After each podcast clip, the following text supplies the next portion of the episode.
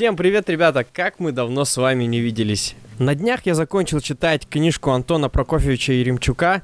Это был участник э, Первой мировой войны, также гражданской войны на стороне белых, который после победы красных уехал за границу. Жил во Франции и Болгарии. Но самое интересное, он был участником гражданской войны в Испании. Но обо всем по порядку. Собственно, что мы знаем про гражданскую войну в Испании? Она продолжалась с июня 1936 по апрель 1939 года – на одной стороне воевали республиканские войска, которых поддерживал СССР, а на другой стороне мятежники во главе с Франко, которых поддерживала Италия и Германия. Эта война, можно сказать, расколола европейское общество на правых и левых. Левые ехали защищать республику в составе интербригад. Кстати, интересный факт. В составе интербригады на стороне республики воевал знаменитый писатель Джордж Оруэлл, известный своим произведением 1984, и также оставил об этом записки. Правые же шли воевать за Франка, либо поддерживали его другими способами и выступали за традиционное общество. О последних и идет речь в книге. Стоит сказать, что это не художественное произведение, а сборник воспоминаний. Однако это не умаляет ее ценности и интересности. Автор, как участник гражданской войны, освещает неизвестную у нас страницу ее истории. Дело в том, что наши соотечественники также воевали на стороне Франка. Правда, их было немного, всего 72 человека. Ехали в основном белые иммигранты, и в основном по идейным соображениям. Они рассматривали эту войну как продолжение борьбы с коммунизмом. Русские добровольцы в основном служили в отдельном отряде в составе батальона Донна Мария де Малина. В качестве флага у них был триколор, и они находились на особом положении. Имели место и курьезные случаи. Например, история генерал-майора Анатолия Фока, который также прибыл в Испанию воевать на стороне Франка.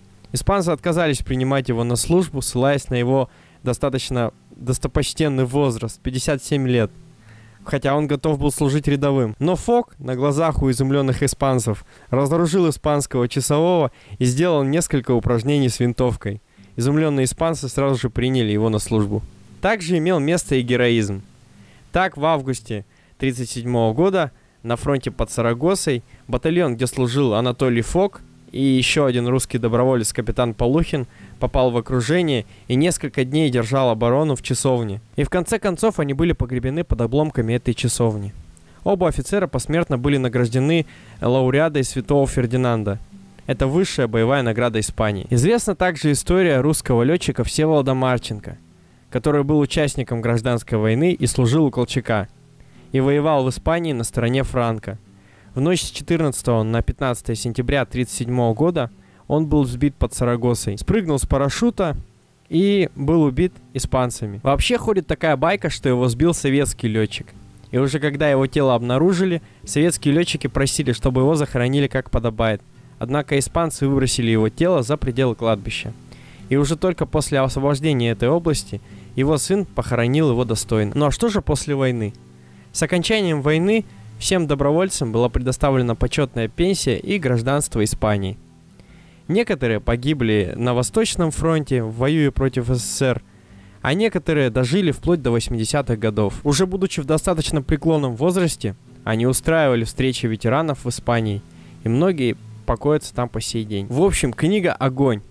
В ней по-настоящему отображены все чаяния и мысли – типичного русского белого который сбежал за границу, не смирившись с установлением советской власти в России. Всем, кому интересна данная тематика и белогвардейщина, обязательно ее прочитать. Из минусов можно отметить то, что автор не подвергал свои воспоминания какой-либо художественной обработке. Поэтому все, кто рассчитывает получить какой-либо экстаз от художественных описаний сражений, битв, героев, э, эта книга не для вас. На этом, собственно, и все.